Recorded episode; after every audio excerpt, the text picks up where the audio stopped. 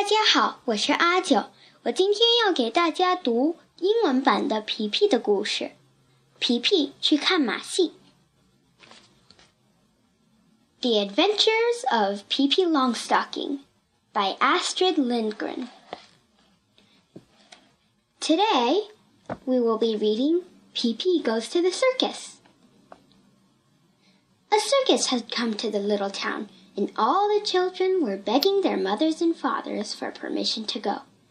Of course, Timmy and Annika asked to go too, and their kind father immediately gave them some money.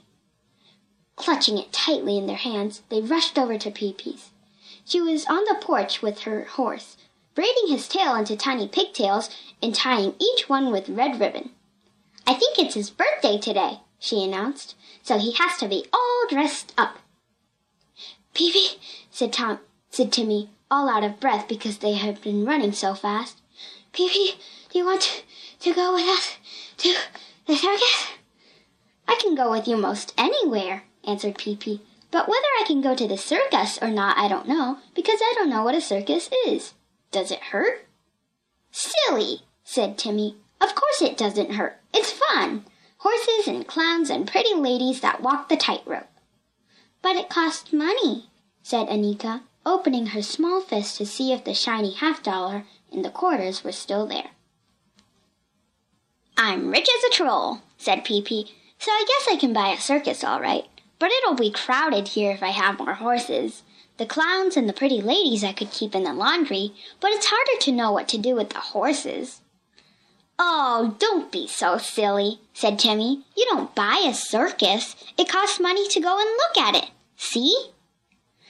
Preserve us! cried Pippi and shut her eyes tightly. It costs money to look, and I and here I go around goggling all day long. Goodness knows how much money I've goggled up already. Then, little by little, she opened one eye very carefully, and it rolled round and round in her head. Cost what it may, she said, I must take a look. At last, Timmy and Anika managed to explain to Pippi what a circus really was, and she took some gold pieces out of her suitcase. Then she put on her hat, which was big as a millstone, and off they went. There were crowds of people outside the circus tent, and a long line at the ticket window. But at last it was Pippi's turn. She stuck her head through the window and stared at the dear old lady sitting there.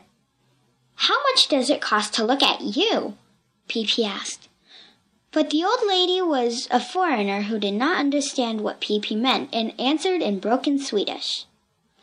Little girl, it costs a dollar and a quarter in the grandstand, and seventy-five cents on the benches, and twenty-five cents for standing room. Now Timmy interrupted and said that Pippi wanted a seventy-five cent ticket. Pippi put down a cold gold piece, and the old lady looked suspiciously at it. She bit it too, to see if it was genuine. At last, she was convinced that it was really gold, and gave Pippi her ticket and a great deal of change in silver. What would I do with all these nasty little white coins? asked Pippi disgustedly. Keep them and I can look at you twice, in the standing room. As Pippi absolutely refused to accept any change, the lady changed her ticket to one for the grandstand and gave T- Timmy and Annika grandstand tickets too, without their having to pay a single penny. In that way, Pippi, Timmy, and Annika came to sit on some beautiful red chairs right next to the ring. Timmy and Annika turned around several times to wave to, wave to their schoolmates, who were sitting much farther away.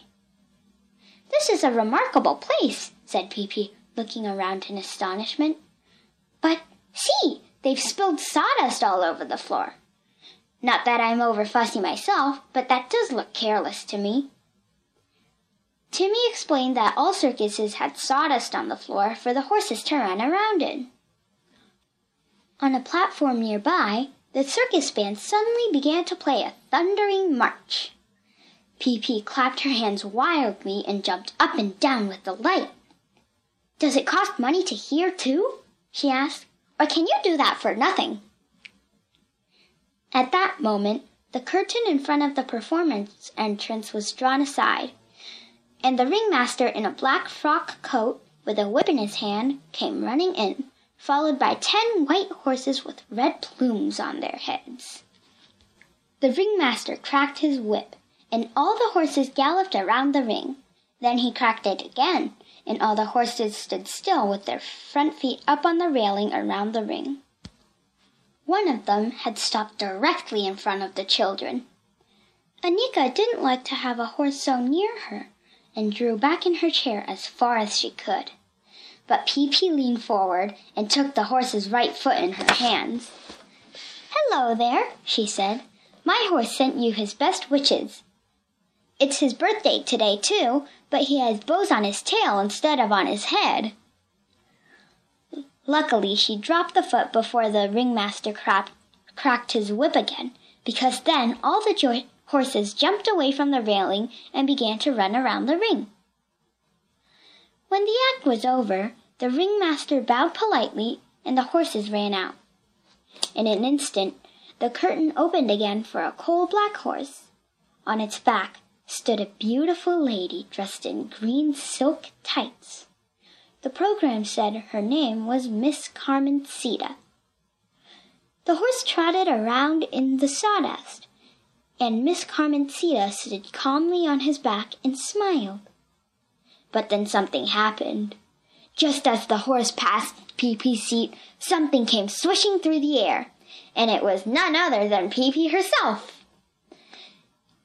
And there she stood on the horse's back behind Miss Carmencita. At first, Miss Carmencita was so astonished that she nearly fell off the horse. Then she got mad. She began to strike out with her hands behind her back to make Pippi jump off. But that didn't work. It easy, said Pippi. Do you think you're the only one who can have any fun? Other people have paid too, haven't they? Then Miss Carmencita tried to jump off herself, but that didn't work either because Pippi was holding her tightly around the waist. At that, the audience couldn't help laughing. They thought it was funny to see lovely Miss Carmencita held against her will by, the, by a little red-headed youngster who stood there on the horse's back in her enormous shoes and looked as if she had never done anything except perform in a circus. The ringmaster didn't laugh. She he turned toward an attendant in a red uniform and made a sign to, to him to go and stop the horse. Is this act already over? asked Pippi in a disappointed tone. Just when we were having so much fun? Horrible child, hissed the ringmaster in between his teeth. Get out of here. Pippi looked at him sadly. Why are you mad at me? she asked. What's the matter? I thought we were here to have fun. She skipped off the horse and went back to her seat. But now two huge guards came to throw her out. They took hold of her and tried to lift her up. They couldn't do it. Pippi sat absolutely still, and it was impossible to budge her, although they tried as hard as they could. At last, they shrugged their shoulders and went off. Meanwhile, the next act had begun. It was Miss Elvira about to walk the tightrope. She wore a pink tulle skirt and carried a pink parasol in her hand. With delicate little steps, she ran out on the rope. She swung her legs gracefully in the air and did all sorts of tricks. It looked so pretty. She even showed how she could walk backward on the narrow rope. But when she got back to the little platform at the end of the rope, there stood Pippi. What are you going to do now? asked Pippi, delighted when she stopped saw how astonished Miss Elvira looked. Miss Elvira said nothing at all, but jumped down from the rope and threw her arms around the ringmaster's neck, for he was her father.